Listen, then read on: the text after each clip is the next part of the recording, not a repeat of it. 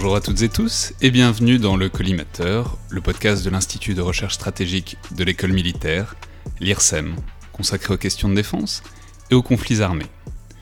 Je suis Alexandre Jublin et aujourd'hui j'ai le plaisir de recevoir le colonel Hervé Pierre. Alors colonel, vous êtes un, personnage particulièrement intéressant puisque vous avez énormément de casquettes à euh, l'interface du service actif et du domaine de la recherche. Vous êtes évidemment officier de l'armée de terre donc, et actuellement conseiller au cabinet militaire du Premier ministre, où vous nous recevez d'ailleurs euh, ce matin, c'est pour ça qu'on entendra peut-être le bruit des oiseaux euh, derrière voix.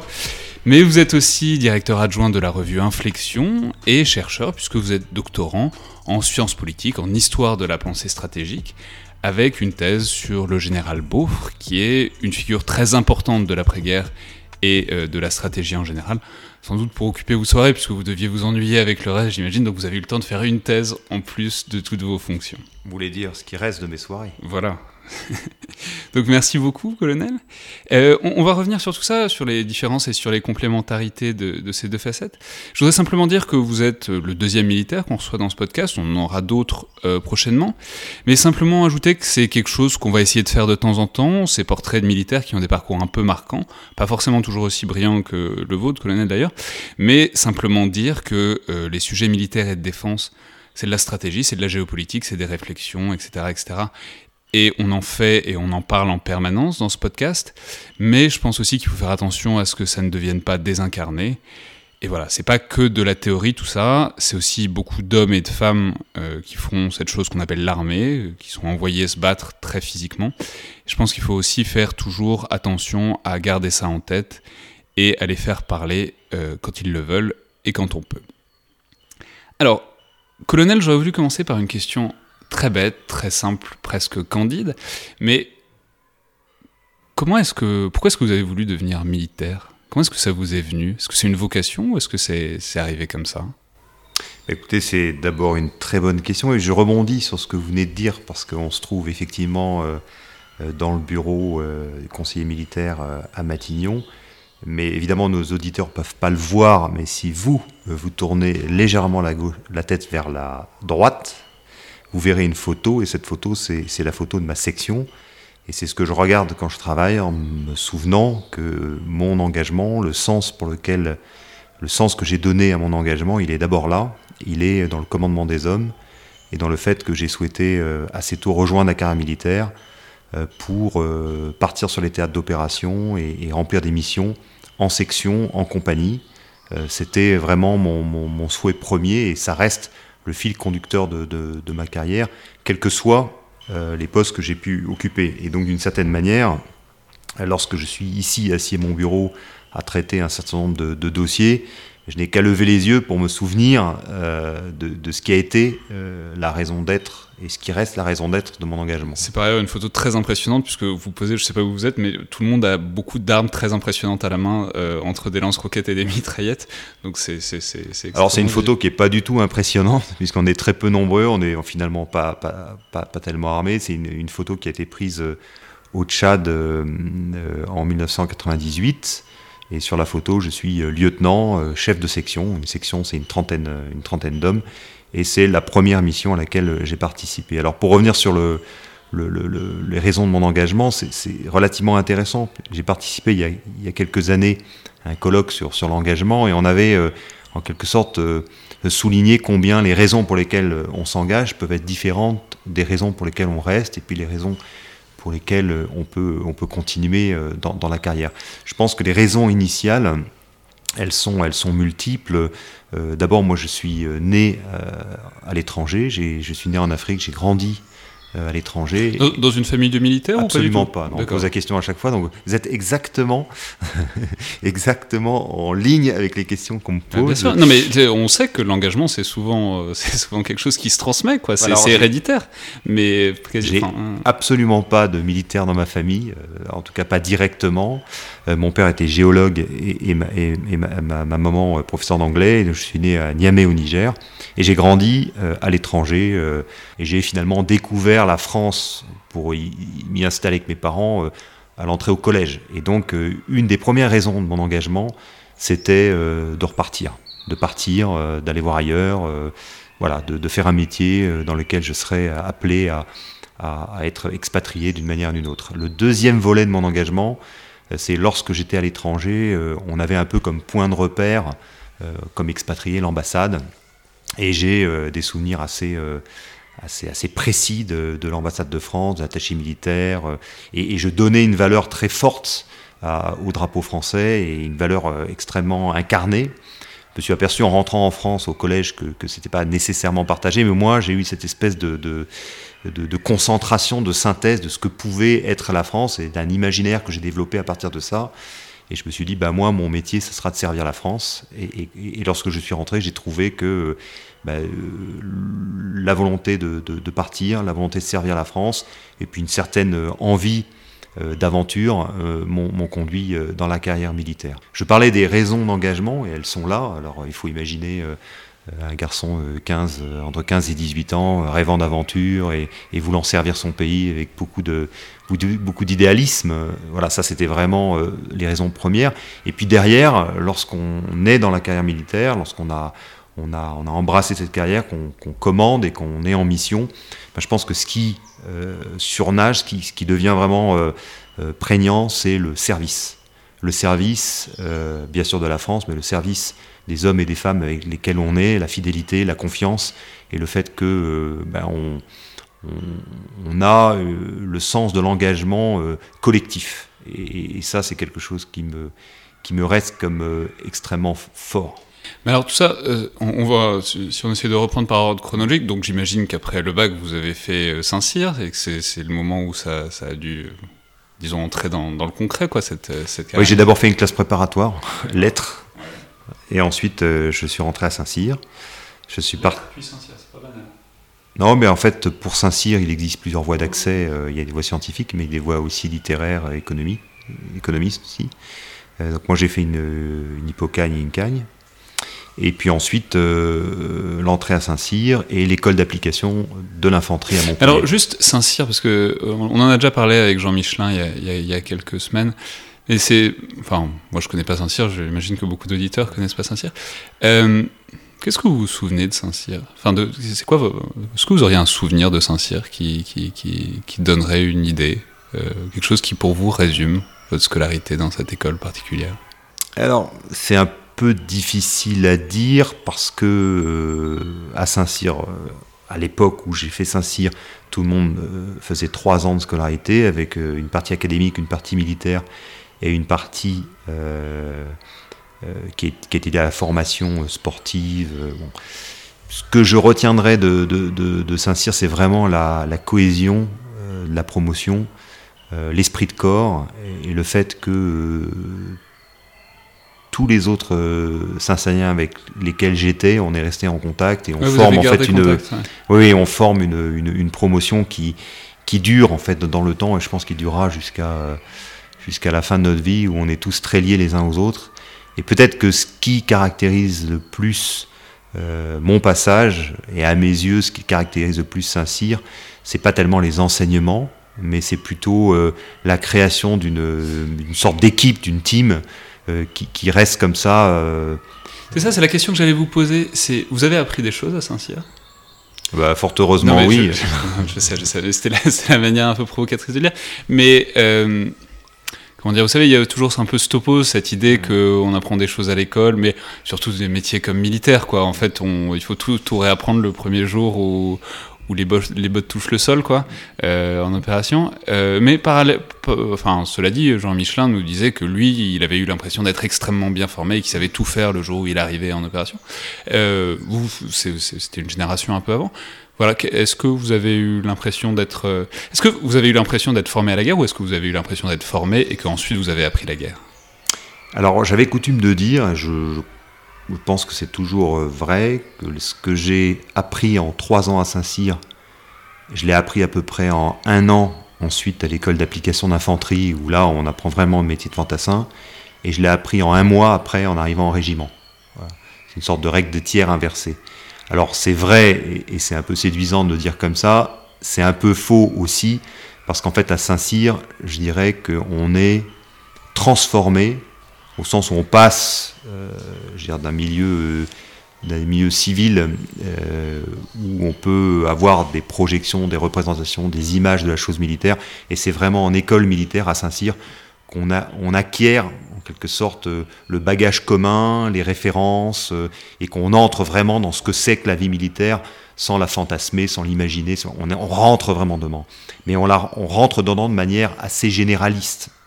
Lorsqu'on va en école d'application après et qu'on choisit une arme, moi j'ai choisi l'infanterie, euh, là on rentre vraiment dans le cœur de métier de fantassin, on étudie les choses dans le détail, et quand on se retourne vers Saint-Cyr, on se dit que finalement ce qu'on a appris dans ce secteur-là, c'est-à-dire dans le combat par exemple, et à des années-lumière de, de, de, de la, maîtrise technique du combat et tactique du combat. Et quand on va en régiment, on arrive le premier jour, tout jeune, on prend euh, le commandement d'une section avec des gens qui ont déjà fait euh, plusieurs opérations, euh, qui ont connu des situations extrêmement difficiles, et dont les poitrines témoignent qu'ils ont participé à des actions quand même assez, assez, assez, ardues. Et là vous dites, bon, bah, là je vais, je vais continuer à apprendre, et effectivement, vous apprenez très vite. Alors très bien, mais du coup, justement, commençons. Donc vous avez une très longue carrière opérationnelle sur laquelle on, va revenir. Donc vous, êtes, vous étiez fantassin, vous étiez dans l'infanterie. Et du coup, justement, c'est quoi votre premier souvenir euh, Alors, pas de régiment, régiment, on a compris un peu, mais votre premier souvenir euh, de déploiement? C'est quoi le premier, enfin pour vous dans votre mémoire, quoi, le baptême du feu pour un jeune lieutenant, le moment où vous êtes arrivé quelque part et vous êtes dit, ok, là on fait la guerre, quoi, c'est quelque chose. Alors première précision, infanterie, mais infanterie de marine. Voilà. Ma première impression, euh, c'est pas un baptême du feu, parce que finalement, euh, baptême du feu au sens strict, je l'ai connu plus tard, mais hum, le, le, le, baptême d'opération, on va dire, c'est le jour où j'ai débarqué à Djamena, où la porte de l'avion s'est ouverte, et où j'ai été pris par euh, la température, par... Euh, au Tchad. Oui, au Tchad, donc la photo qui est sur la cheminée. 98, oui. Ça, c'est ma première opération et il y a beaucoup de choses qui me sont revenues en mémoire qui n'avaient rien à voir avec euh, l'armée. Oui, c'est ça, c'est intéressant pour vous particulièrement, parce que vous avez grandi en Afrique, donc c'était une sorte de. Voilà, il y a cette parenthèse de, de la formation et, et, vous revenez sur. Voilà, et là, ça m'a vraiment. Puis j'ai retrouvé des sensations, j'ai retrouvé des, des, choses qui étaient extrêmement, extrêmement fortes pour moi. Et alors, le baptême du feu, ça a été quoi? Euh, le baptême du feu. Euh... Ça a pris longtemps avant que vous vous retrouviez dans des combats? Disons qu'on peut se retrouver dans des situations extrêmement tendues euh, et des situations où il y a euh, usage des armes. Disons que moi, je l'ai connu d'abord en, en, République de Côte d'Ivoire, 2003-2004 où j'ai effectué deux missions et où euh, là on était euh, dans une situation euh, d'affrontement sporadique, d'abord sur la frontière avec le, le Libéria où on, était chargé de, libérer un certain nombre de villages qui sont sur le, long du fleuve Cavali mais côté ivoirien, des bandes armées qui étaient stationnées, des limas comme on dit, et où là ça donnait lieu à quelques échanges de coups de feu et puis ensuite une mission au centre de la Côte d'Ivoire où là la, situation était extrêmement tendue entre les forces loyalistes du Sud et les forces euh, qu'on appelait les forces nouvelles du Nord, et nous étions dans la zone de confiance entre les deux. Et ça, ça a amené à, des situations euh, soit d'ouverture du feu, mais également des situations de peu de, chantage réciproque avec euh, des négociations sous, sous, sous menace d'armes. Voilà. Euh, le baptême du feu en tant que tel, euh, c'est-à-dire avec euh, déluge de feu et puis opération militaire, morts, blessés, je l'ai connu en Afghanistan en 2009, où là, pour faire référence en fait à, ce que vous dites, on a changé complètement dimension, en tout cas du point de vue de l'expérience. Là, il s'agit, c'est pas de, de, coups de feu sporadiques, mais d'opérations militaires avec usage de moyens importants et avec un adversaire qui s'accrochait au terrain et qui employait beaucoup d'armement de, de, et de moyens pour essayer de nous nuire. Et ça fait quoi? Non mais c'est-à-dire... à ce moment-là, ça faisait déjà quoi, 10 ans, plus de 10 ans que vous étiez, que vous étiez dans l'armée, et plus la formation, et c'est-à-dire, vous vous préparez en permanence à ça, c'est de ça qu'on vous parle tout le temps, j'imagine. Enfin, il y, a plein d'autres choses, mais c'est ça, quoi, l'horizon final du danger, quoi. Donc, euh, ça fait quoi de, de, voir toutes ces attentes, toutes ces peurs, j'imagine, toutes ces en même temps cette excitation? Parce qu'il y, a aussi un, y a un rapport un peu bizarre dont Jean-Michel parlait, de, du, du, fait que voilà, on attend, on veut pas se battre, mais en même temps on veut se battre parce qu'on est là pour ça. Voilà, comment ça, comment ça se précipite au moment où ça arrive, tout ça? Je pense que pour bien comprendre, il y a deux horizons.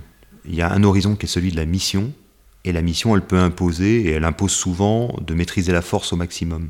Donc il y a beaucoup de missions, il y a beaucoup de situations où je me suis retrouvé, où je pouvais effectivement faire usage de la force, et je ne l'ai pas fait parce qu'on essayait de, de rechercher euh, euh, la conciliation, de baisser le niveau de violence. C'est arrivé de nombreuses fois en, Côte d'Ivoire, justement, en 2003-2004, où on était dans une situation d'opposition avec euh, des gens qui nous braquaient avec des armes et, où on essayait de, faire descendre la, pression.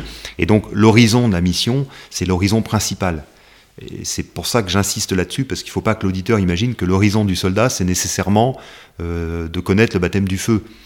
C'est une expérience, mais, la raison d'être de la mission, elle n'est pas euh, d'aller faire le coup de feu. La raison d'être de la mission, elle est politique, au fin du fin du fin, elle est de trouver une issue, de trouver une solution, et quand cette solution passe euh, par le recours à la force, évidemment qu'on a recours à la force, et c'est arrivé de nombreuses fois, mais ce n'est pas la finalité de la mission. Donc ça, c'est un premier plan. Et, bien souvent, ce plan-là, j'insiste dessus parce qu'il est très occulté. Et à la télévision, on ne parle des opérations quand il y a des blessés ou des morts, mais on ne parle pas finalement de la finalité de la mission. Après, il y a un deuxième plan, qui est un plan plus personnel, et qui est qu'effectivement, lorsqu'on commence dans la carrière militaire, on intègre comme, comme présupposé le fait que potentiellement on peut aller au bout de notre engagement et qu'on peut donner notre vie pour ça. Et donc c'est pas une finalité au sens où on ne le recherche pas, mais on sait que c'est euh, un moment sur la route, quoi, et qu'on va probablement croiser des situations où on va se mettre en danger volontairement, et pas de façon accidentelle, mais parce qu'on a choisi ce métier qu'on ne pourra pas, d'une certaine manière, reculer. Et c'est un enchaînement, c'est-à-dire que quand vous vous engagez, vous engagez euh, pour des idéaux, vous êtes formé d'une certaine manière, vous partez en mission, et puis il y a un moment où vous vous retrouvez, si vous voulez, dans une situation particulière, avec tout ça derrière vous, qui sont des choix successifs. Et il n'y a pas à reculer. Vous êtes dedans, vous avez été formé pour ça, et il y a effectivement une sorte de, de moment un peu en apesanteur où vous dites bah j'y suis, j'y suis. Mais ça, je crois que c'est très important. C'est un truc sur lequel insiste beaucoup Bénédicte Chéron, qu'on a déjà reçu dans le podcast, et qui a un problème avec la manière dont on en parle dans les médias, et même dans certains personnages politiques, quand on parle de soldats blessés, où on dit beaucoup que les soldats euh, donnent leur vie pour la patrie, enfin, s'engagent pour se sacrifier pour donner leur vie. Non, les soldats, ils s'engagent au risque de leur vie, mais a priori, on s'engage pas, on ne devient pas militaire pour mourir, quoi.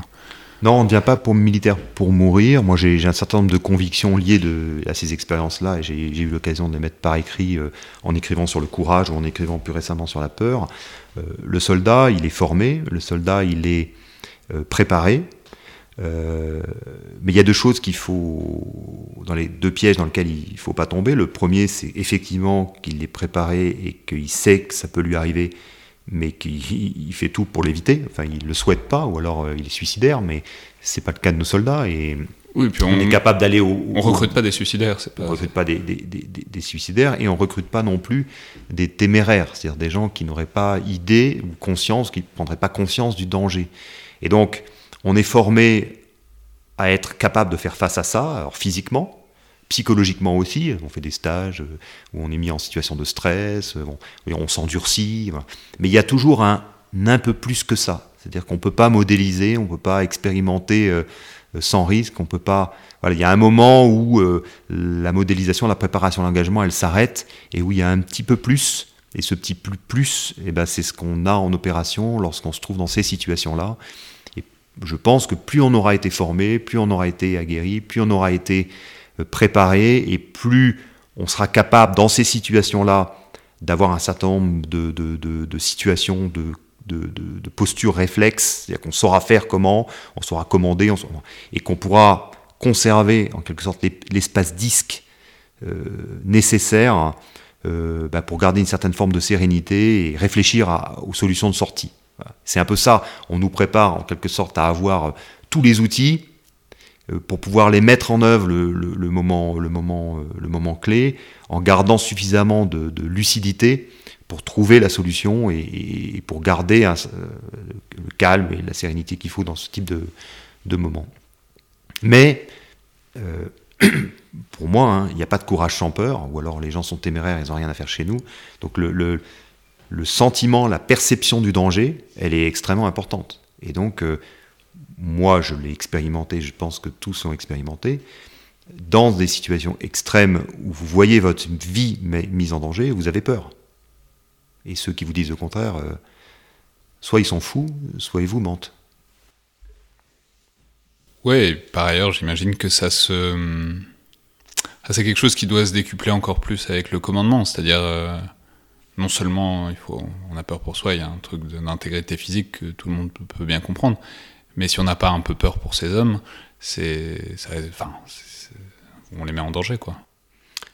Effectivement, donc euh, vous, devez toujours voir, euh, lorsque vous préparez des opérations, tous les cas non conformes, tout ce qui peut arriver et qui n'est pas du tout conforme à ce que vous espérez. Et donc la planification opérationnelle, c'est envisager la totalité des cas. Et lorsqu'on prépare une opération, on le fait avec ses subordonnés directs, quel que soit son niveau. Quand on est lieutenant, on le fait avec ses, sergents chefs de groupe. Quand on est capitaine, on le fait avec ses lieutenants, euh, chefs de section.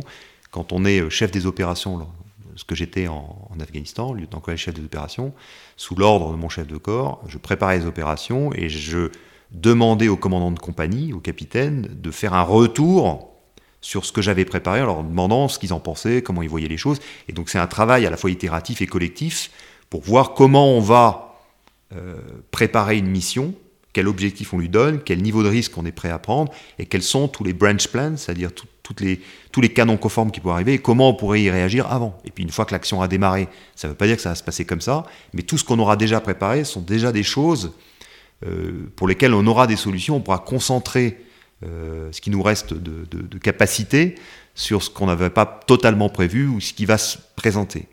Et effectivement, une des on est toujours en train de, lutter entre la réalisation de la mission, l'effet qu'on veut obtenir, et la nécessité de préserver euh, le potentiel humain, la vie des hommes. Euh, et, on, est, on est dans cette équation euh, permanente, puisqu'il faut quand même faire quelque chose. Hein, entre faire n'importe quoi et rien faire du tout, ben, on a une mission à remplir, on va la remplir, et on essaie de trouver la meilleure équation, en quelque sorte.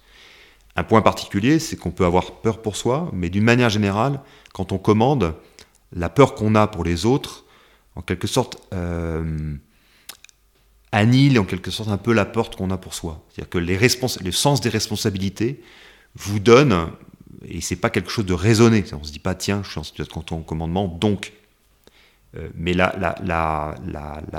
responsabilités que vous assumez vous poussent à mettre un peu de côté ou à, moins ressentir, en quelque sorte, c'est, ça, ça vous prévient de, trop vous regarder le nombril parce que bah, vous dites euh, je suis responsable de ce que euh, il est en train de se faire sur le terrain et, des gens que je mets en danger.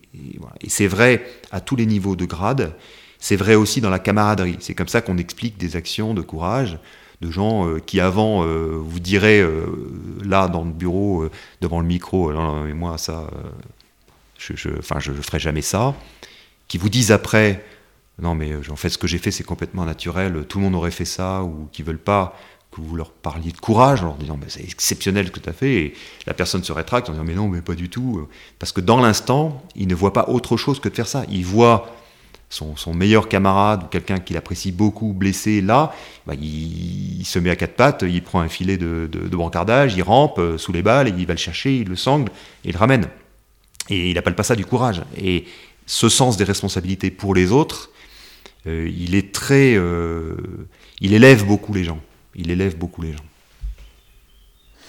Ouais, et ça, ça, renvoie à ce que vous disiez aussi, c'est euh, dire la question de la peur et la question de la manière dont on la surmonte ou on la surmonte pas ou on la voit plus. Enfin, quel est voilà, c'est les moments où il y a un truc intérieur qui, qui entre en conflit et les moments où les choses. Enfin, c'est quelque chose que beaucoup de gens disent, mm. que parfois on, juste on réfléchit pas, quoi. Alors, déjà, la peur, faut pas la nier. Ça, c'est une erreur euh, complète. C'est un peu, j'allais dire, l'erreur du bleu, mais mmh. c'est, quand, on a une, de fond, quand on a une, une, vision un peu, euh, une représentation de la chose militaire, une représentation du conflit, euh, quand on n'y a jamais participé, on, peut avoir des sortes de, stéréotypes qui font qu'on regarde l'action comme si on était spectateur de cinéma.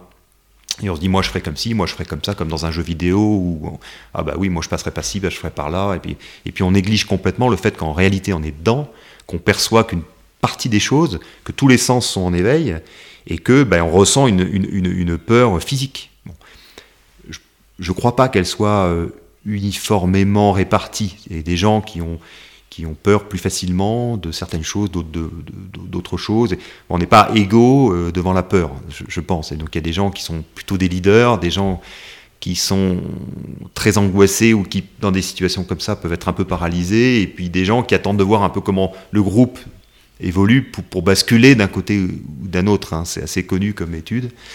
Euh, ça fait l'objet d'études. Et, donc, il y a un aspect individuel qui est euh, que chacun est seul euh, face à lui-même dans situation de peur et il doit apprendre à le gérer. Donc, c'est toute la formation qu'on a. Mais il y a une deuxième dimension qui est collective. Et donc, cette dimension collective, elle fait que le groupe va tenir ou, va pas tenir. Et donc, on travaille sur ces deux aspects lorsqu'on se prépare à, partir en mission pour, en quelque sorte, optimiser la résistance individuelle, la résistance du groupe à des situations de, stress. Mais en aucun cas on nie la peur ou on nie le stress. Et généralement quand on prépare des opérations ou quand on prépare des déploiements, les premiers à parler de peur sont les plus anciens, les plus décorés, ceux qui ont le plus de légitimité dans l'unité, qui disent non mais intégrez le fait que vous serez mort de trouille, que certains d'entre vous vont se faire dessus. Intégrez-le. Et donc c'est intègre-le pour vous-même et intègre-le pour les autres. Parce que quand vous êtes un groupe, le regard que chacun porte sur l'autre est extrêmement important. Et donc il ne doit pas y avoir de regard culpabilisant à quelqu'un qui à un moment donné se trouve dans une situation euh, de, paralysie ou de stress où il n'arrive pas à gérer. Ça va peut-être durer cinq minutes, puis ensuite il va redémarrer, et peut-être que la fois d'avant il était plutôt devant et que là pour des raisons qu'on maîtrise pas, parfois parce que ça lui rappelle un certain nombre de situations qu'il a déjà vécues, il se trouve un peu paralysé. Et donc il faut que le groupe ait intégré cette dimension-là pour que les gens cèdent les uns les autres aussi dans cette dimension-là. Et quand on intègre ça au départ, on arrive en opération à mieux comprendre les comportements des uns et des autres et à mieux les gérer. Et quand on est chef, et en particulier, je dirais, un chef tactique, donc un, lieutenant qui a, ses hommes autour de lui, ses hommes et ses femmes autour de lui, euh, en fonction du comportement de tel groupe ou autre, il va peut-être modifier sa manœuvre. Il va décider euh, qu'on va plutôt mettre tel groupe de combat devant ou qu'on va mettre celui-là en appui, parce qu'il il, voit comment les choses évoluent, il voit comment les, les, différentes unités qui sont sur le terrain ressentent euh, le combat. Et c'est vraiment une chose extrêmement importante.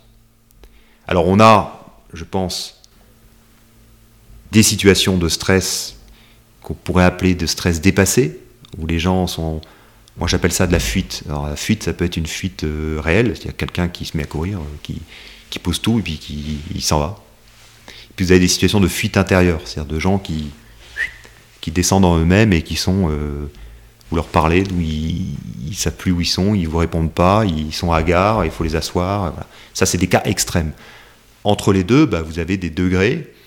Et la plupart du temps, quand vous êtes dans une situation de combat, vous avez une sorte d'effet tunnel qui fait que vous percevez qu'un certain nombre de choses, vous êtes complètement rétracté, et vous avez un peu un sentiment cinématographique, c'est-à-dire que vous voyez les autres agir, vous voyez agir, mais en même temps, vous, êtes un deuxième vous à l'intérieur de vous-même. C'est une situation un peu bizarre euh, qui fait qu'on a absolument besoin, après une situation de combat, de regrouper tout le monde et de dire voilà ce qui s'est passé, voilà ce que chacun a fait. Parce que cet effet un peu tunnel, il a, il a aussi un effet culpabilisant. Comme on se retrouve un peu seul, après, on se demande si on a vraiment été à l'auteur, si on a fait ce qu'il fallait. Et donc, quand il y a des situations de combat, on regroupe tout le monde après, qu'il y a eu des pertes ou pas, hein, et on dit, euh, voilà, on débrief, on dit, voilà ce qui s'est passé, toi t'as fait ci, toi t'as fait ça, etc. Et on valorise la place de chacun pour dire, euh, voilà, t'as fait exactement ce qu'il fallait faire à l'endroit où t'étais.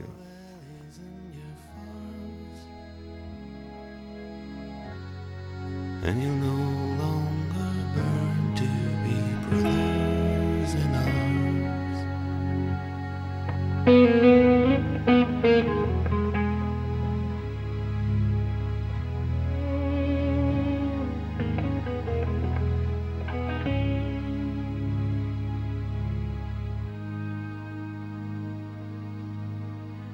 through these fields of destruction. Baptisms of fire just your son.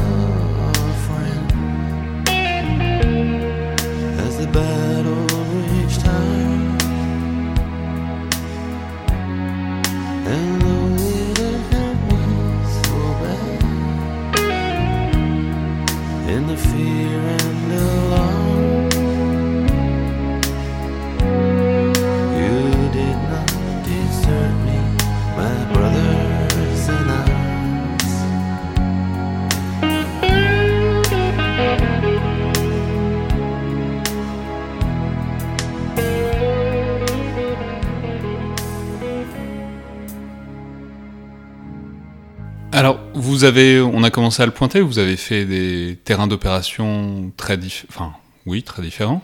Vous avez fait beaucoup d'opérations en Afrique, donc vous avez déjà parlé du Tchad. vous avez au Tchad, au Gabon, au Sénégal.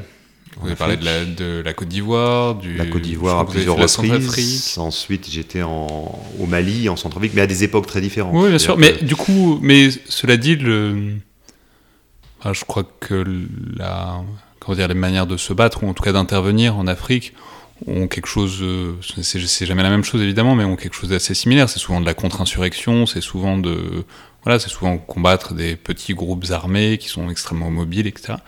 Euh, enfin, je sais pas, hein, détrompez-moi si c'est pas ça, mais enfin, comment dire, qu'est-ce que aller si souvent en Afrique, intervenir si souvent en Afrique dans des théâtres différents, puis en plus en ayant grandi euh, là-bas aussi incidemment, qu'est-ce que ça vous, c'est quoi faire la guerre en Afrique alors la perspective est un peu différente euh, pour moi, parce que là, vous rassemblez en quelque sorte l'Afrique, c'est vrai, mais c'était à des époques différentes et à des niveaux de responsabilité différents. Donc mon vécu, il est un, un peu... Mais je, le pense en fait en opposition à ce que vous me disiez sur l'Afghanistan tout à l'heure, où c'est évidemment extrêmement différent, où c'est une invasion d'un pays, enfin, c'est, oui. ça n'a rien à voir. Mais euh, si vous voulez, pour, pour, reprendre les choses de façon un peu grossière, mais chronologique, Lorsque j'étais lieutenant chef de section, donc sorti d'école, je suis euh, parti au Tchad, Gabon, Sénégal, et puis ensuite j'ai servi comme lieutenant chef de section en Bosnie, comme capitaine commandant une compagnie, donc c'est 150 personnes.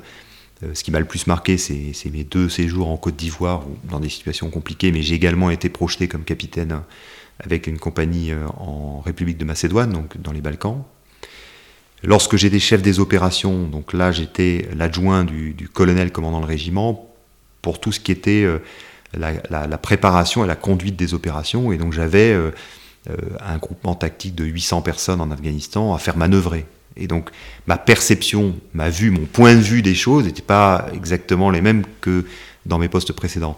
Et ensuite j'ai commandé un régiment comme chef de corps au Mali, en, 2013-2014 dans la partie nord du Mali et ensuite en Centrafrique. Donc ça c'est l'opération Serval. Voilà l'opération Serval et ensuite l'opération Sangaris l'année d'après euh, en République centrafricaine. Et donc j'ai effectivement une expérience de l'Afrique, euh, mais qui euh, est à des moments différents de ma carrière, à, des postes de responsabilité différents, donc avec des points de vue différents.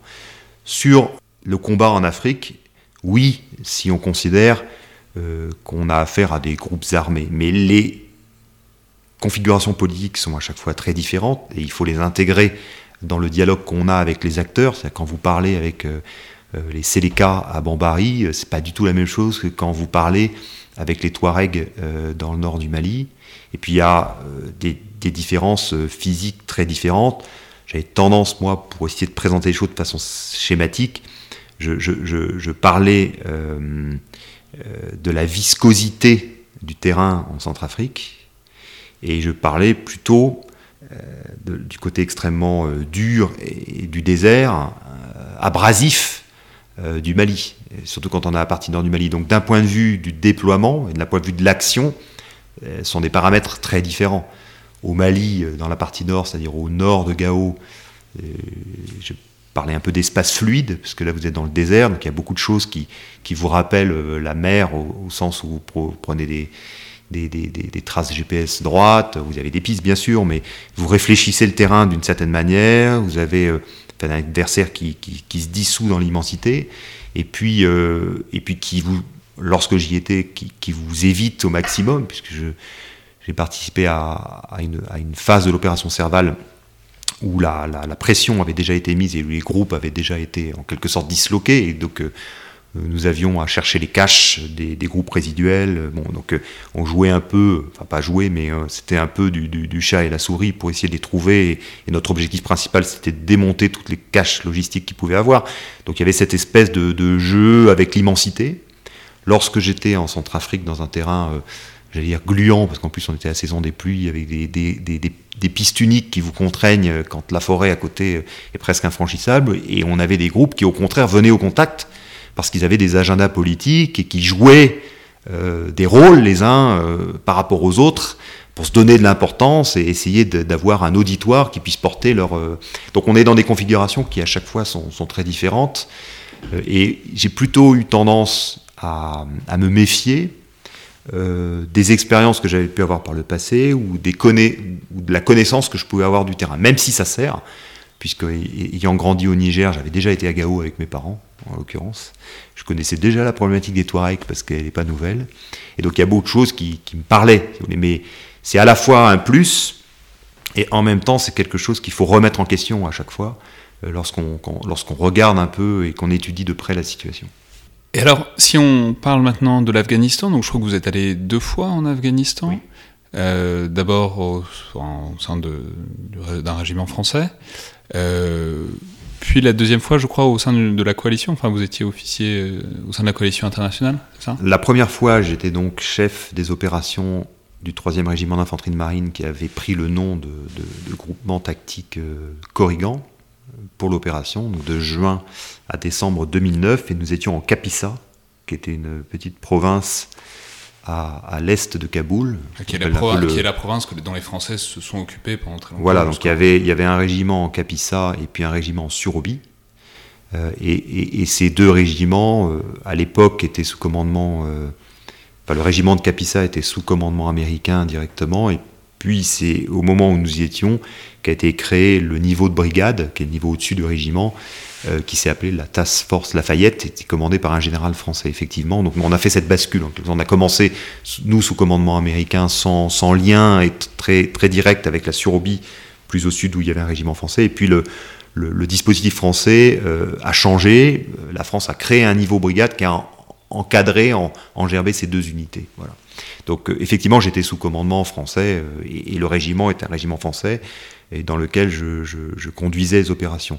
Je suis retourné en, 2011, détaché au sein d'une brigade britannique, donc l'équivalent de la, Task Force Lafayette, mais donc un niveau brigade qui était les, Royal Marines euh, britanniques, et qui eux étaient déployés dans le Helmand, c'est-à-dire dans le sud de l'Afghanistan. Et là, j'avais un rôle d'officier d'état-major et aussi, en quelque sorte, d'expérimentateur pour voir dans quelle mesure on pouvait travailler euh, sur les, Joint Task Force, c'est-à-dire sur euh, le, projet de, déploiement conjoint franco-britannique et d'articulation euh, d'une opération franco-britannique intégrant comme ça deux états-majors. Et, mais, alors ça c'est très intéressant. Ça fait quoi d'être dans une armée, de servir dans une armée étrangère quoi? Enfin, pas, de servir, mais enfin, d'être dans l'état-major, mais je veux dire d'être. Enfin, vous êtes officier français dans l'armée française, vous avez fait vos études en France, vous avez commandé des soldats français toute votre vie. Et puis d'un coup, vous vous retrouvez dans un état-major euh, britannique, quoi. Ça, fait quoi? Déjà, euh, je pense que c'est euh, un paramètre essentiel de nos opérations aujourd'hui. Alors là encore, ça dépend à quel niveau vous êtes. Quand vous commandez une section, vous avez rarement des groupes étrangers dans votre section. Quand vous commandez une compagnie, on ne descend pas non plus au-dessous de ce niveau-là. On ne va pas intégrer une section. Bon. Au niveau du régiment, si, vous pouvez avoir une compagnie britannique ou une compagnie allemande. Voilà. Et donc c'est pas quelque chose de, tout à fait euh, euh, bizarre. C'est même normal et à des niveaux plus élevés, euh, dans les coalitions, vous travaillez avec des unités de pays étrangers. Moi, je l'avais déjà expérimenté parce que j'ai pas fait toutes mes études en France. Et j'ai fait l'école de guerre, ce qu'on appelle l'école de guerre, donc la, formation des officiers supérieurs pour ensuite devenir chef de corps, qui est à Paris, en France. Moi, je l'ai fait aux États-Unis, chez les Marines américains. Donc j'ai passé un an à Quantico euh, aux États-Unis, où j'ai été formé par les Marines américains et je faisais euh, partie d'un groupe de stagiaires étrangers. On était 27, 27 nationalités différentes, dans, un, dans une promotion d'environ 150 euh, commandants du corps des Marines. Et j'ai fait ça juste avant d'aller en Afghanistan avec le bataillon français. Donc, si vous voulez, moi j'avais déjà une certaine habitude d'abord du travail en anglais, puisque j'ai passé un an à faire que ça, et ensuite de la planification dans un cadre qui n'est pas celui dans lequel on travaille d'habitude. Pour autant, c'est vrai que dans le Hellman avec les Britanniques, euh, j'ai encore appris beaucoup de choses parce qu'ils ont des méthodes de planification, des méthodes de travail, une organisation d'état-major qui est encore très différente de la nôtre et même assez différente de, l'OTAN. Euh, mais, mais c'était absolument passionnant et je pense que c'est l'avenir. C'est indispensable qu'on fasse ça. Ouais, vous pensez que ça va. Vous pensez qu'il n'y a pas de résistance à... Non, mais c'est-à-dire, je, comprends très bien le truc opérationnel, enfin la nécessité opérationnelle dans des missions combinées avec des partenaires, etc. etc. Pour autant, bah, il y a quand même, non seulement il y a des très fortes particularités, mais il y a aussi tout un folklore autour de ça, enfin, de, vous voyez, de rivalité avec les Britanniques, enfin, je veux dire, sont les, sont les blagues les plus, les plus répandues quand même. Euh, oui, mais parfois on a des situations cocasses. Hein. En Afghanistan, j'ai fêté euh, la défaite des, des Anglais contre les Écossais dans un régiment écossais. Donc j'étais au milieu du Helmand, dans euh, le First Scotland. Ils fêtaient euh, c'est une fête de tradition dans le régiment, donc ils fêtaient euh, la, la, victoire contre les Anglais. Et donc. Euh, quoi, à la fin du Moyen-Âge? Oui, oui, et, quand les Français sont venus aider les Écossais contre les Anglais. Ah, et donc, pendant, pendant, pendant, cette, pendant cette soirée assez animée, l'officier français était mis à l'honneur comme étant l'allié des Écossais. Bon, c'était assez drôle, mais c'est complètement folklorique, évidemment, ça, n'enlevait rien au fait qu'ils avaient l'Union Jack sur leur veste de treillis et que le lendemain, ils perdaient des hommes au combat euh, pour la Grande-Bretagne. Mais bon, c'était assez, assez amusant. Mais au-delà du folklore euh, et, au-delà des projets qu'on peut lire euh, d'armée européenne ou autre, mais je parle même pas ça. concrètement, sur les théâtres d'opération, aujourd'hui, quand vous allez à Gao au Mali, vous avez des CH-47, des hélicoptères britanniques. Et quand une section va faire une opération, elle est embarquée dans un CH-47 avec un pilote britannique. Et donc la réalité de nos opérations, c'est ça. Nos, unités euh, qui sont euh, en Estonie, euh, elles sont sous un commandement interallié avec des unités de pays différents. Alors ça change, ça peut être les Britanniques ou les Allemands, mais on, travaille de concert avec eux. Et la réalité des opérations, c'est ça. Mais alors justement, maintenant, donc vous avez, on a compris, vous avez été déployé souvent dans, dans plein de théâtres différents depuis euh, l'Europe euh, orientale jusqu'à jusqu'à l'Afrique. Aujourd'hui, vous êtes, euh, on est là à Matignon, donc au cabinet militaire du Premier ministre. C'est deux réalités qui ont l'air, sur le papier en tout cas vu de l'extérieur, extrêmement différentes. En même temps, c'est quelque chose qui n'est pas du tout exceptionnel pour les officiers. Enfin, ça, arrive, ça fait partie d'une carrière de beaucoup d'officiers de faire un passage dans des états-majors, d'être conseiller, de voilà. Comment est-ce que, je sais pas, vous gérez, mais comment est-ce que vous appréciez, disons, cette, double dimension du, métier?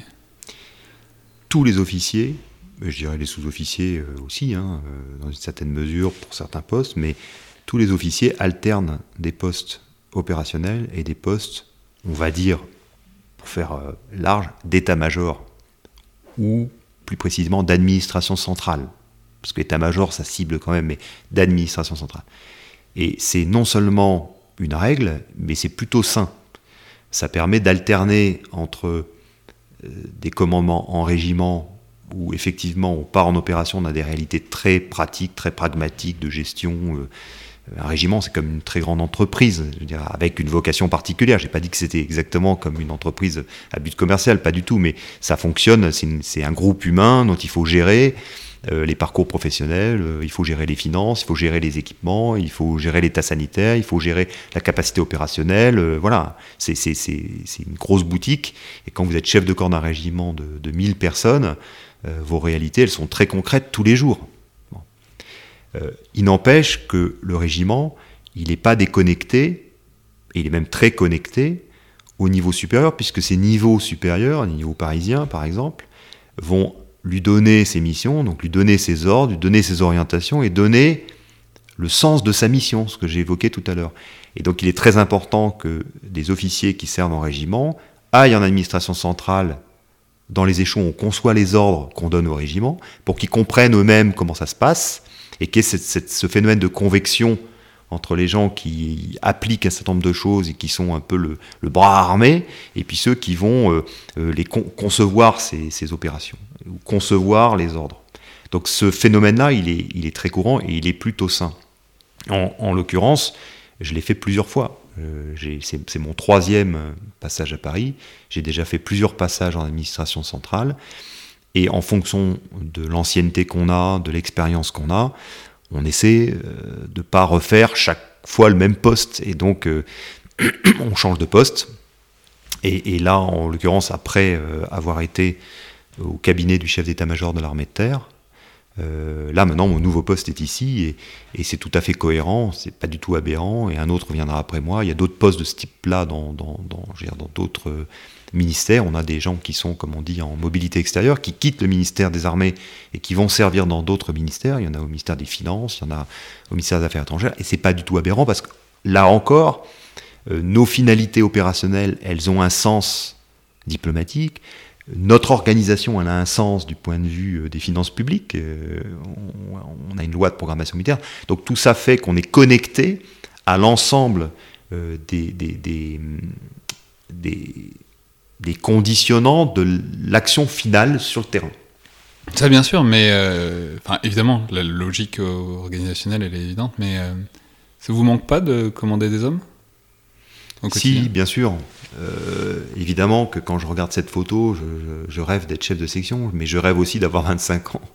en fait, euh, j'en ai presque le double. Donc euh, après, il faut aussi avoir un, sens des réalités et donc se dire, bah, il y a un temps pour tout.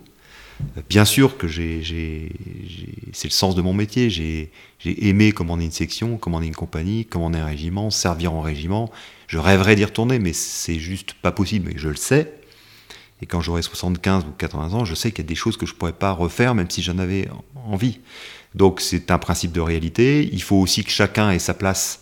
Et donc pour qu'il y ait des lieutenants en régiment, bah, il faut bien que euh, ceux qui sont passés avant aient laissé la place et aillent faire autre chose.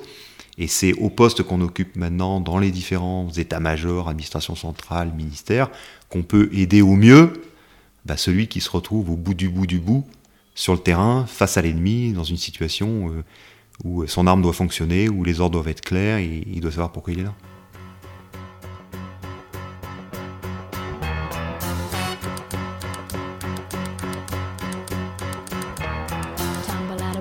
stumble to the kitchen, pour myself a cup of ambition and yawn and stretch and try to come to life. Jump in the shower and the blood starts pumping. Out on the streets, the traffic starts jumping with folks like me on the job from nine to five. Working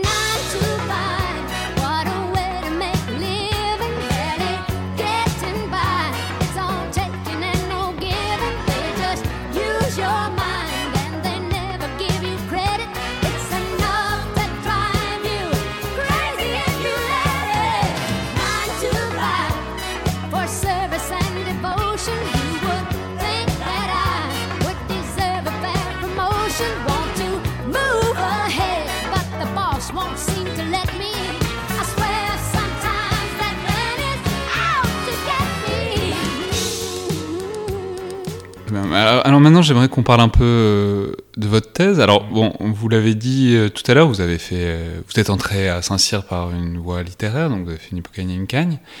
vous aviez la fibre, ça c'est sûr. Mais vous avez toujours su que vous alliez, vous vouliez faire de la recherche? Oui, parce que lorsque j'avais entre 15 et 18 ans, j'ai vraiment opté pour la carrière militaire. C'est vraiment ça que je voulais faire. Mais auparavant, l'autre grande influence et grosse tendance qui, était pour moi euh, aussi un objectif, c'était de, faire de l'histoire, de faire de la recherche. Ça m'a toujours passionné. Donc, euh, euh, c'est très intéressant parce que c'est quelque chose qui est, on dire, les officiers généraux qui font des thèses, qui deviennent docteurs, c'est assez rare en France. Ça l'est moins à l'étranger, aux États-Unis, en Angleterre. Enfin, il y en a quoi. Pourquoi c'est si rare à votre avis? Est-ce que vous pensez que ça manque? C'est plus rare parce que je pense que le système est fait différemment. On n'est pas poussé à faire des thèses ou à rejoindre le, le monde universitaire ou d'avoir des connexions avec le monde de la recherche lorsqu'on est dans nos, dans différentes formations. Ce n'est pas un objectif en soi. Là où aux États-Unis, ce que j'ai pu expérimenter, c'est presque, presque euh, induit. Lorsque j'étais à Quantico, je, je, suivais la formation équivalente à l'école de guerre et je faisais en même temps un master 2 à l'université de Virginie en sciences militaires, mais il existait une science militaire. J'ai un, un, M2 en military studies. Je ne sais pas où je pourrais le vendre à Paris, mais voilà, j'ai un M2 en military studies. Je pas trop. Hein, voilà, donc là, il y a des connexions qui font que les professeurs que j'avais euh, étaient aussi professeurs à l'université de Virginie, et donc c'était tout à fait naturel. On arrivait, on se posait même pas la question. Donc euh, parce qu'en France, c'est relativement séparé, il faut faire l'effort de de, poser la passerelle entre les deux, et ça c'est un effort, je pense, qui est personnel. Donc vous faites une thèse sur euh, André Beaufre, sur le général André Beaufre. Alors déjà dites-nous euh, qui est Beaufre et pourquoi lui? Oui. Il m'est apparu, euh, après plusieurs années de carrière militaire, une dizaine d'années, j'avais lu un nombre de fois incalculable L'introduction à la stratégie, qui est le livre le plus connu du général Beaufre, un livre lumineux qui se lit en, quelques heures et qui vous donne l'impression, quand vous l'avez refermé, d'être extrêmement intelligent et d'être le nouveau grand stratège parce que c'est euh, une sorte de. Et c'est pas du tout péjoratif ce que je vais dire, pas du tout, du tout, de stratégie pour les nuls. C'est-à-dire que vous le fermez et vous dites, mais en fait, c'est ça. Voilà. Et, j'ai trouvé ce livre extrêmement euh, éclairant. Et à mesure que je le lisais, je me suis aperçu qu'il était beaucoup plus fin, subtil, et qui comportait euh, des choses qu'il fallait déployer, qui avait des phrases en fait en quelque sorte qu'il fallait recopier et puis euh, étirer, et qu'on découvrait des choses derrière, et qu'en réalité c'était une point, un point d'entrée, effectivement une introduction, et pas du tout euh, un, livre en soi, mais c'était quelque chose qui ouvrait vers d'autres choses. Et donc j'ai commencé à le lire, à le lire, à le relire, à découvrir les autres œuvres d'André Beauf qui sont peu connues parce qu'elles n'ont pas été republiées depuis les années 60. Et je me suis aperçu qu'il y avait tout un modèle de pensée stratégique derrière l'introduction à la stratégie, et que l'étude de, ce modèle faisait converger des choses qui étaient importantes pour moi, euh, était à la confluence d'un certain nombre de choses, à la confluence de la recherche en histoire qui m'a toujours passionné, à la confluence de mes expériences opérationnelles et à la confluence d'un certain nombre d'autres centres d'intérêt que, que j'avais, en particulier la science politique et la philosophie, puisque j'ai fait une scolarité à, Sciences Po avant l'école de guerre, et ensuite des études de philosophie. Je me suis dit que c'était probablement en exhumant sa pensée et en essayant de lui donner de la cohérence aujourd'hui, de la représenter aujourd'hui pour voir en quoi elle nous permettait de lire euh, la situation qu'on connaît, euh, que je pouvais utiliser les différents outils que j'avais pu euh, déployer pendant ma carrière. Ce, qui est, très intéressant avec Beaufre, c'est qu'il se comprend dans une certaine mesure par rapport à une sorte de modèle qu'il a, qui est un des très très très grands penseurs de la stratégie au XXe siècle, qui est, qui est Basil Liddell-Hart. On en avait parlé très rapidement au début, euh, dans les premiers épisodes du podcast avec Elie Tenenbaum. Euh, qui est un ami de Beaufre, d'ailleurs, je, pense qu'on peut le dire, et c'est notamment le grand penseur de la stratégie indirecte, c'est-à-dire l'idée qu'il faut combattre aussi peu que possible, et surtout pas dans une grande bataille, il faut contraire essayer de faire fondre l'ennemi en coupant ses, lignes, etc., Comment est-ce que vous... Du coup, ça pose la question... Parce qu'il est en continuité avec Hart, en même temps il s'en différencie, parce que bon, c'est un anglais et un français, donc forcément il y a, il y a deux, trois distinctions. Euh, comment, du coup, vous placez Beaufre comment dire, sur cet euh, éventail de la pensée stratégique au XXe siècle, où il a une place, c'est sûr, il a une place importante, et j'imagine qu'il va, qu'il va, qu'il va réaugmenter avec le temps, mais voilà, comment, est-ce que vous interprétez son importance dans Alors, par rapport à Lidl puisque c'est de lui euh, dont vous parlez, il est, je pense, en position intermédiaire, en quelque sorte intermédiaire entre ce qu'on pourrait appeler euh, grossièrement l'école continentale ou l'école européenne ou euh, l'école clausewitzienne, ah, attendez, ça c'est un de mes grands chevaux de bataille. Si vous dites Claudewitzien, c'est un truc que j'avais déjà fait avec Pascal Venson, c'est un de mes grands chevaux de bataille dans la vie. Il faut vous expliquer ce que vous dites par là, parce qu'un de mes grands problèmes, j'ai l'impression que les gens disent tout le temps Claudewitzien, et au final on sait plus ce que ça veut dire. Non, non, mais je, je d'accord, je vais préciser, euh, je vais préciser mon propos, parce qu'effectivement, euh, je dis Claudewitzien au, au, sens où on a accusé une certaine vision euh, de l'affrontement d'être clausewitzienne parce qu'elle avait donné euh, l'hécatombe de la Première Guerre mondiale.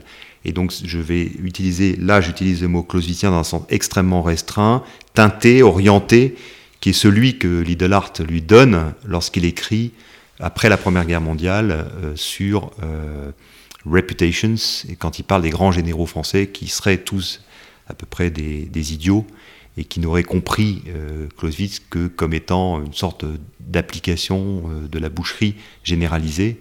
Et donc ce qui éveille en quelque sorte euh, Beaufre à la pensée stratégique, c'est la lecture de Art en 1935.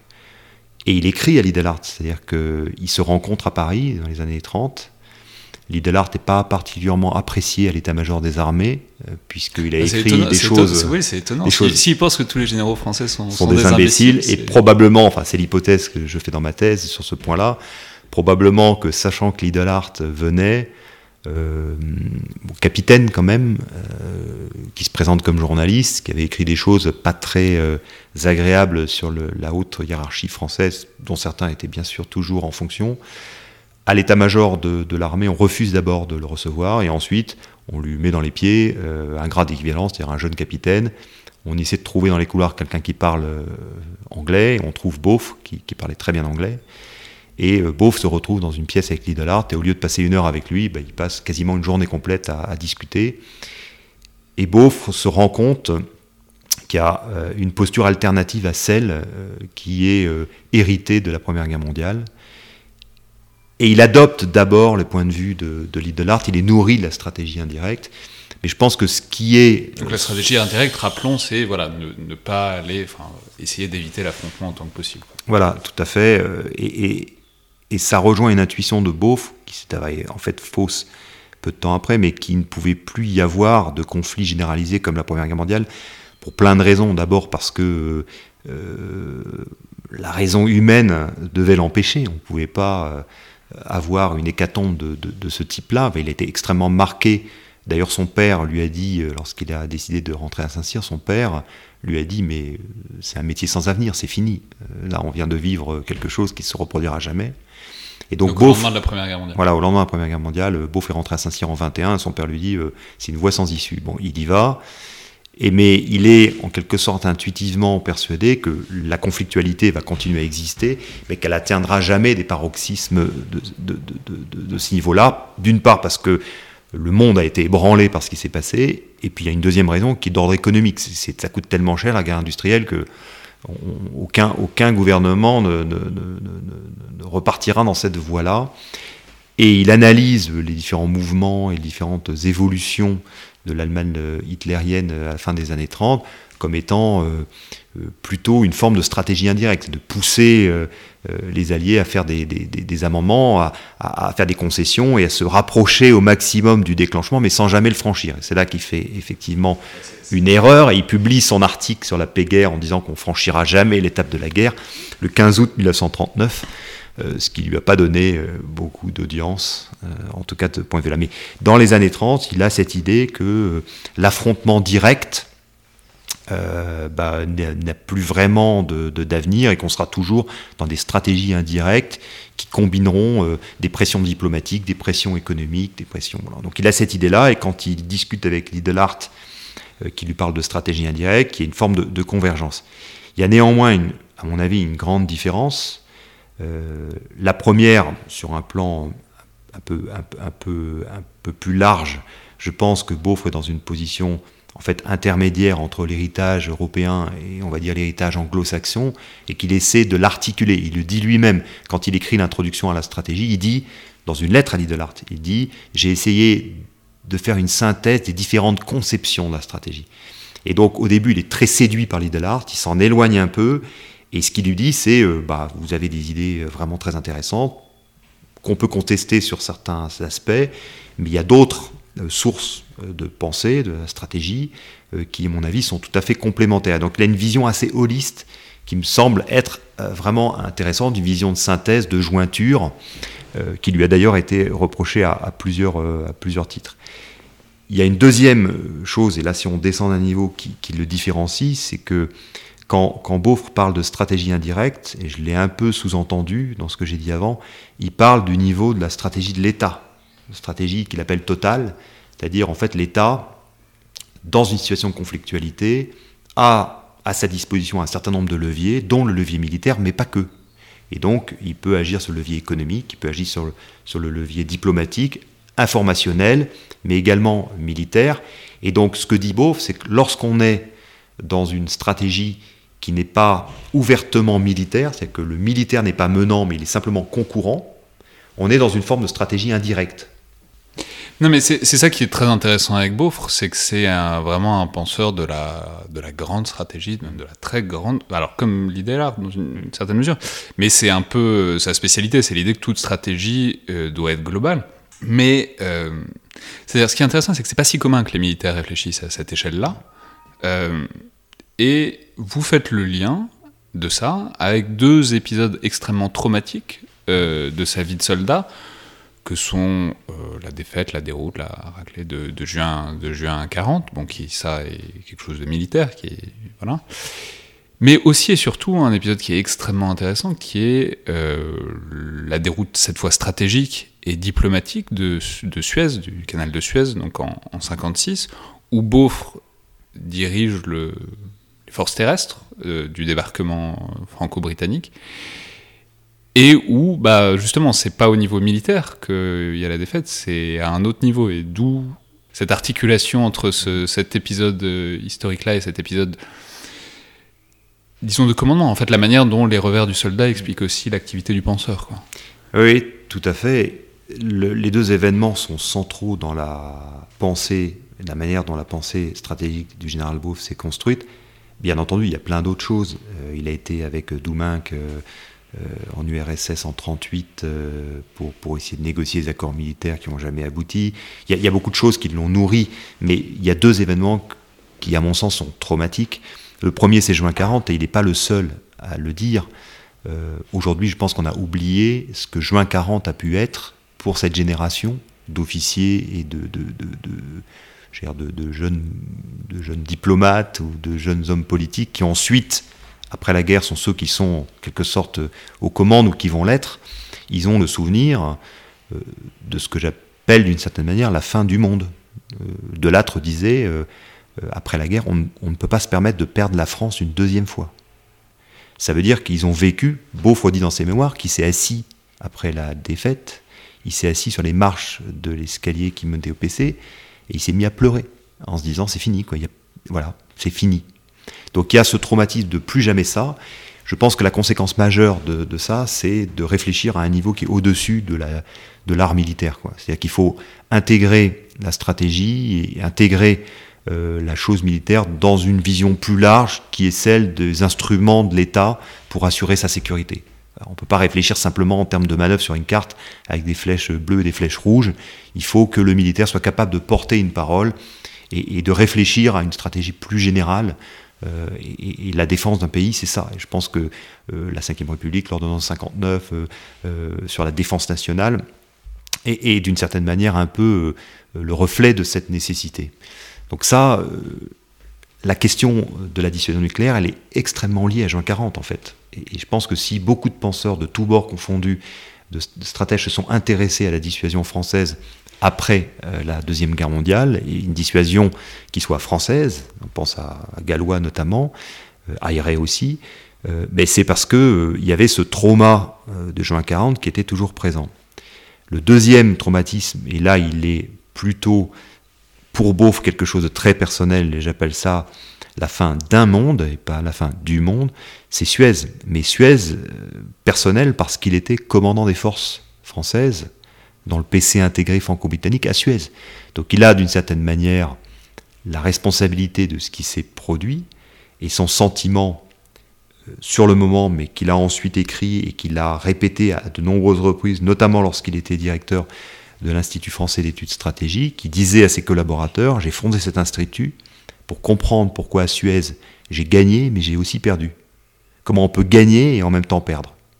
En fait, il a gagné tactiquement et il a perdu stratégiquement, politiquement, diplomatiquement. Tout le monde s'accorde à dire qu'après Suez, les prétentions euh, françaises et britanniques. On va, juste rappeler. Donc Nasser euh, nationalise le canal de Suez.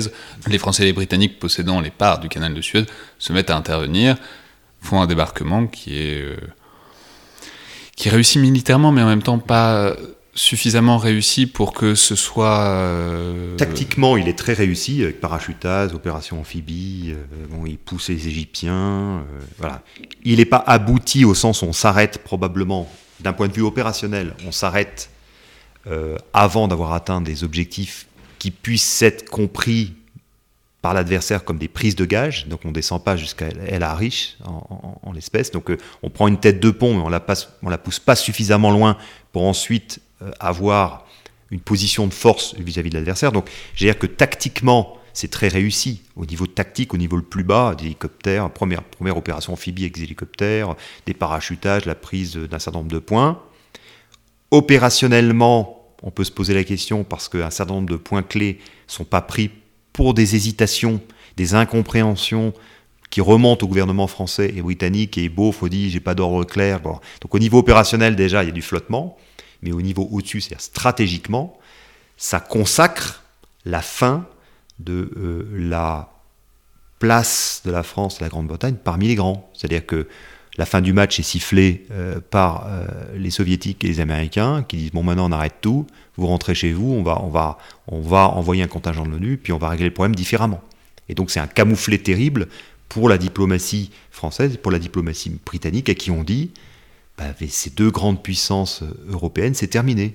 Vous êtes désormais des puissances régionales, des puissances de deuxième rang, et vous, allez faire avec euh, la position des deux grands qui, qui va décider des, des, règlements de ce niveau-là. Et donc ça rejoint ce que je disais avant sur la, la, la pensée de Bourg, parce qu'il y a une très grande cohérence dans la manière dont il réfléchit, et donc son article de 1938, qui est publié en 1939 sur la paix-guerre, et donc les outils avec les différents leviers qu'il met en place quand il réfléchit à ce que fait Hitler, il est tout à fait applicable à la situation de la guerre, froide. D'ailleurs, quand il parle de paix-guerre, bah, ça ressemble quand même à, la guerre froide. Hein.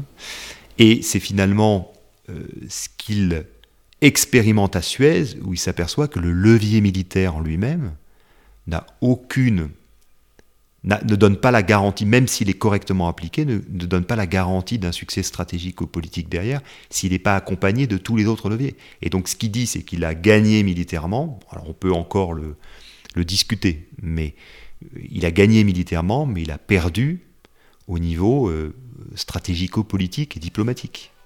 Merci beaucoup. Merci beaucoup. C'était donc le Collimateur, le podcast de l'IRSEM, l'Institut de recherche stratégique de l'école militaire. Merci beaucoup à toutes et tous qui écoutaient le podcast, qui en parlaient, qui interagissaient avec nous sur, euh, sur Facebook ou sur Twitter. On est entre 25 euh, et 30 000 téléchargements maintenant et ça fait très plaisir de voir que ce qu'on essaye de développer et de dire dans le podcast trouve un public euh, qui s'y intéresse. Je vous rappelle d'ailleurs que toutes vos suggestions et remarques sont les bienvenues et que vous pouvez nous joindre sur la page Facebook ou Twitter de l'IRSEM. Merci encore à tous ceux qui notent et qui commentent le podcast sur iTunes. Euh, et voilà, non seulement ça nous fait plaisir et ça nous intéresse quand vous commentez, mais ça aide beaucoup aussi pour faire connaître le podcast. Merci à toutes et tous, et à la prochaine fois.